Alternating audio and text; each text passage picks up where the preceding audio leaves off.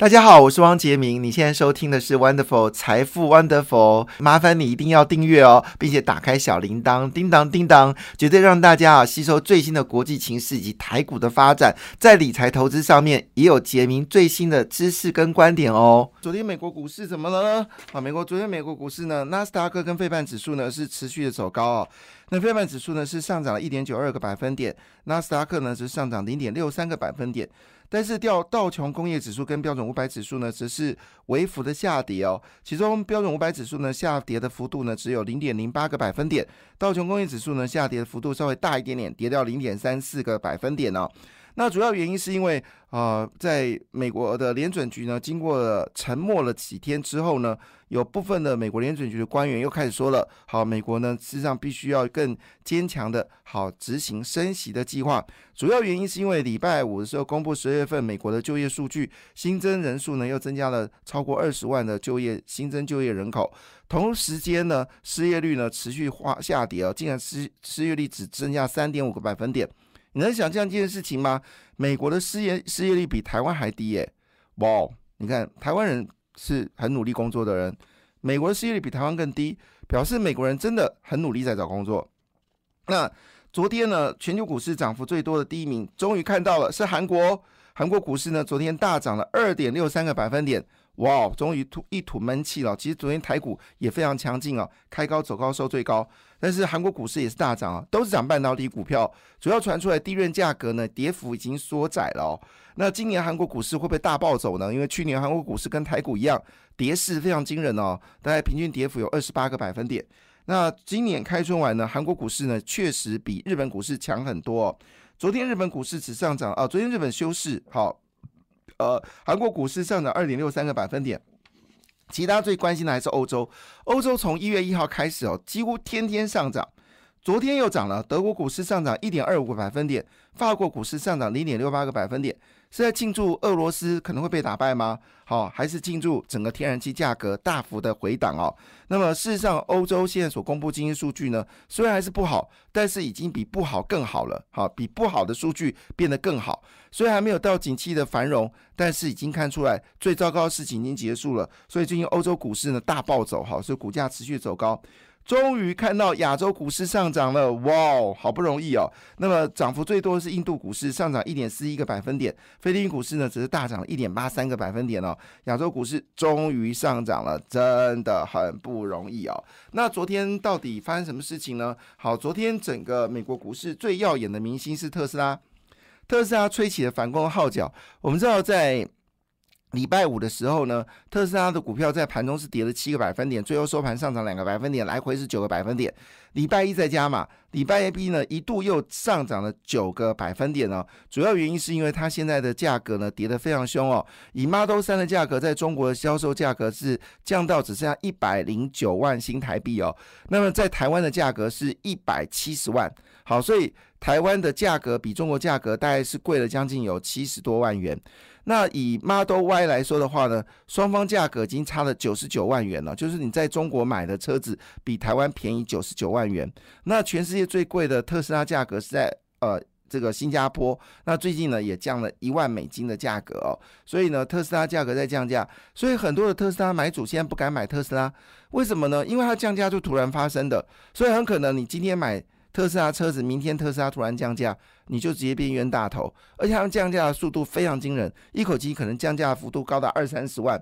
现在上海已经造成很多的特斯拉车主对于特斯拉不满意，为什么呢？我前脚刚买，你后脚就给我降价，而且降的幅度高达二十几万，所以呢，现在特斯拉呃的买主呢是非常生气哦，这种事情可能会不断的发生。其实前阵子在台湾就已经发生过一次了，哈。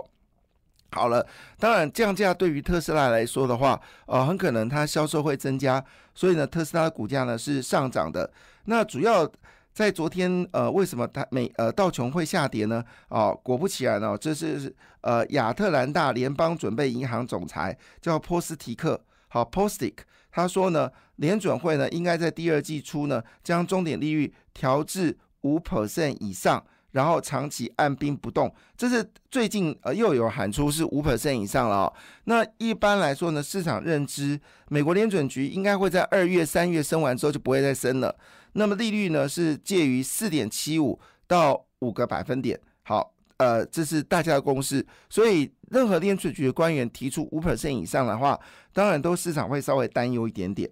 好，不过最新消息呢，其实美国的经济。呃，已经有放缓的一个状况了，到底是怎么回事呢？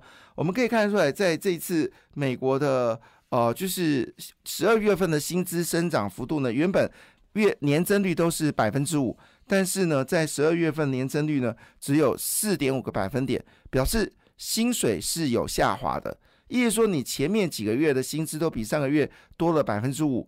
呃，比去年多百分之五，但是到十二月的时候呢，只增加了四点五个百分点，那也就意味着十二月份的薪资很可能跟十一月份的薪资来可看呢，可能是下滑的状况。这背背背后到底是怎么回事呢？事实上，呃，美国联邦银行呢，还是公布了一个讯息哦，美国民众呢对今年的通货膨胀呢还是很担心的，所以家庭支出呢很可能会有大幅的下滑。那主要是因为利率走高之后呢，对经济一个不确定性。那这份是去年十二月做的一个消费调查，美国民众认为二零二三年的通货膨胀率呢是百分之五。那虽然比十一月预期的降了零点二个百分点，也是二零二一年七月的新低。可是呢，大家认为说物价还是维持相对比较贵的一个状况，似乎没有改变。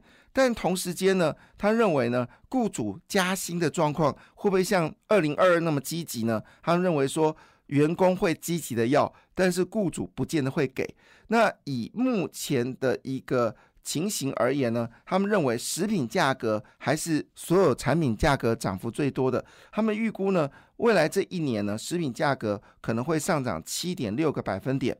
那么当然，这个数字呢，比十一月份的数字呢是降低了零点七个百分点，但是他还是认为食品价格是会上涨的。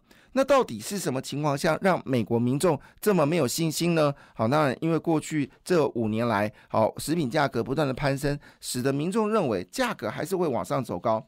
但是我们得到的消息恐怕并不是这样子的。随着天气的暖化以及呃这个呃肥料价格的一个下跌。农产品价格呢下跌的可能性是比上涨来的可能哦，下跌的涨的可能性比上涨来的可能。好，那当然我们就要观察今年的一个状况是如何。那么整体来看呢，昨天的呃台积电呢，在美国的 ADR 呢是涨了二点八七个百分点。连电持续飙高哈，我们知道礼拜五的联电的 ADR 是大涨六点七个百分点，那礼拜一的美国的联电 ADR 呢继续大涨四个百分点，那么日月光也大涨了二点八四个百分点，那么涨幅呢都超过了就是我们刚才讲的这个费半指数的涨幅，那么其中呢，其中呢，在美国的这个类股里面呢。AMD 是最凶猛的，AMD 上涨了五点一三个百分点，NVIDIA 也大涨了五点一八个百分点哦。那么最近伟影啊，就是做伺服器的公司呢，公布了去年获利哦，非常可怕，一口气呢大赚了八点八十一块钱哦，就是八个股本。所以大家都还是认为台湾的伺服器的这个收益呢，还是非常强劲哦。好了。那么，所以就意味着 NVIDIA 跟这个 AMD 呢，今年的业绩还是有机会持续的一个走高。那么，英特尔也公布业绩了，那么成长幅度呢，啊，就是我们说也公布，呃，也也看到股票上涨，那么上涨幅度呢是二点零二个百分点哦。所以整体而言来说，整个半导体的这个上涨幅度呢，还是非常的惊人哦。那么，银行业有所谓的裁员的讯息产生了，那这个裁员呢，反而让银行股票呢是持续的一个走高。现阶段呢，只要美国任何企业公布裁员之后，股价就会上涨。好，那因为跟 AMD 跟 NVIDIA 有关系的，就是我们说的伺服器了。那台湾伺服器里面呢，主要是两家主要厂商，一个是伟创子公司伟影，好，一个就是广达。好，那么广达呢也公布的营收非常漂亮，去年整个营收呢是高达了一点二兆一将近一点三兆新台币，是逆势增长的哈。那我们知道去年笔电状况不好，华硕可能去年第四季会交出亏钱的单季获利哦，是非常惨，那非常惨。那么呃伟呃群创跟友达呢可能会交出了。亏损高达五百亿新台币哦，两家加起来亏损。五百亿的数字哦，所以最惨的事情是不是已经结束呢？相对回来，伟影所公布的业绩就真的很惊人了。好，那伟影呢，单季获利是二十二点六亿元，全年度的获利是八十一点零九元哦，是八个股本。那呃，整个累计整个营收来看呢，它的年增率呢，毛利率是站稳了八点二 percent。好，那。呃，整个收益是年增率是五十二个百分点，呃，获利部分是年增率高达六十四个百分点，相当的可怕。那当然，今年呃，Meta 跟 Google 呢可能会降低伺服器的需求，好，那所以整个需求今年稍微保守。不过说真的，这也是今年的一个呃上半年的预期啦。哈，下半年状况会不会有些改变，也值得关注。那他预估呢？呃，伟影预估呢，二零二四年的业绩呢还会增加百分之五十哦，这是我们说的有关伺服器的部分。好，另外还有一家公司呢，也是去年第四季的标股，就是精锐哈，就是安全监视器。那精锐呢，在去年的表现非常的呃可怕。好，那我们来看一下整个业绩到底是如何呢？呃，在去年十二月的业绩呢，跟去年呃前年比呢？一口气年增率高达八十二点四八个百分点，好，比伟影的伺服器成长幅度蛮惊人的。那主要原因是因为美国国防授权法要求，就是美国的企呃国营企业，好，包括政府机构，没有不是国营企业啊，政府机构完全不能使用中国的安全监视器，所以呢，使得精锐呢在去年的获利呢是大幅的一个增加。那么金瑞认为说，今年虽然还是有通膨跟升息的变数哦，不过呢，基本上因为它也同时打进了日本市场，所以估计呢，今年的获利呢，展望呢，还是延续二零二二年的一个成长趋势。天呐，这个趋势是多少？十二月的年增率是八十二点四八，哎，所以他并没有说二零二三年是不是延续八十二点四八？如果是的话呢，那这股票恐怕会非常的可怕的上涨哦。好了，那当然呢。其实我们要说一句话，说在以目前为止来看呢，有一个讯息跟大家做参考。我们知道，在过去这二十年哦，澳洲的房价呢，基本上叫无敌铁金刚，它只会涨，它从来不会跌。好，不论景气荣枯，好，澳洲的房价从来没跌过，所以很多人去澳洲投资房地产，真的是赚了满手的现金哦。但是呢，随着这一波的升息的状况来看，那么无敌铁金刚的澳洲房价呢，基本上真的下跌哈。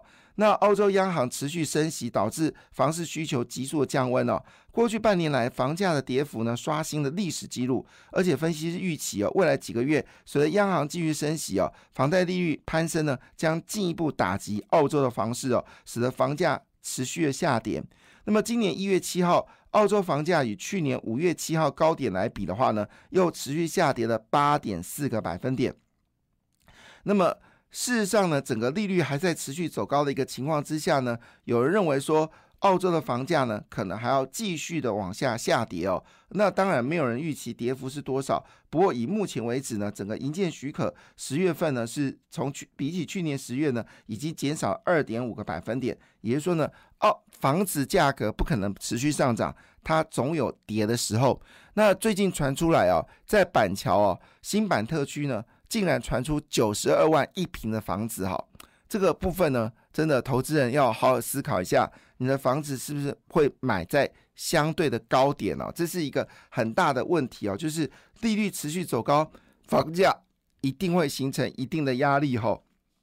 好了，那今年可能对于标标标准五百企业所讨论的问题哦，还是所谓的就是裁员哈。那么预估呢，整个裁员的状况没有改变哦。可是话说回来。为什么裁员之后，美国的失业率还在持续下滑呢？好，我们来看这个故事哦。这件事情非常重要。这个是彭博资讯哦，它的呃标题非常的有趣，叫做“美国金发女孩回来了”。那么是叫金发女孩呢？她形容就是经济状况非常的热烈哦，所以路上呢，你都注意到这些女生呢，都把头发染成金发、金金金发呃金色来吸引大家注意，表示我呃精神非常好。那我们知道，经济衰退的时候呢，叫做呃口红口红好口红景气，意思说呢，景气越差的时候呢，女子呢就越越将自己的口红呢擦得更加鲜艳，来就是证明自己还可以撑住。但景气好的时候呢，就是要把头发染成金黄色。好，有这么一篇文章说，美国的金发女孩来了哈。所以台股部分呢，基本上的焦点应该还是在 IC 设计股哦。那么昨天 IC 设计股的表现。非常的强劲哦，那预估今天的 IC 设计股还会持续的走高，值得关注。感谢你的收听，也祝福你投资顺利，荷包一定要给它满满哦。请订阅杰明的 Podcast 跟 YouTube 频道财富 Wonderful，感谢谢谢 Lola。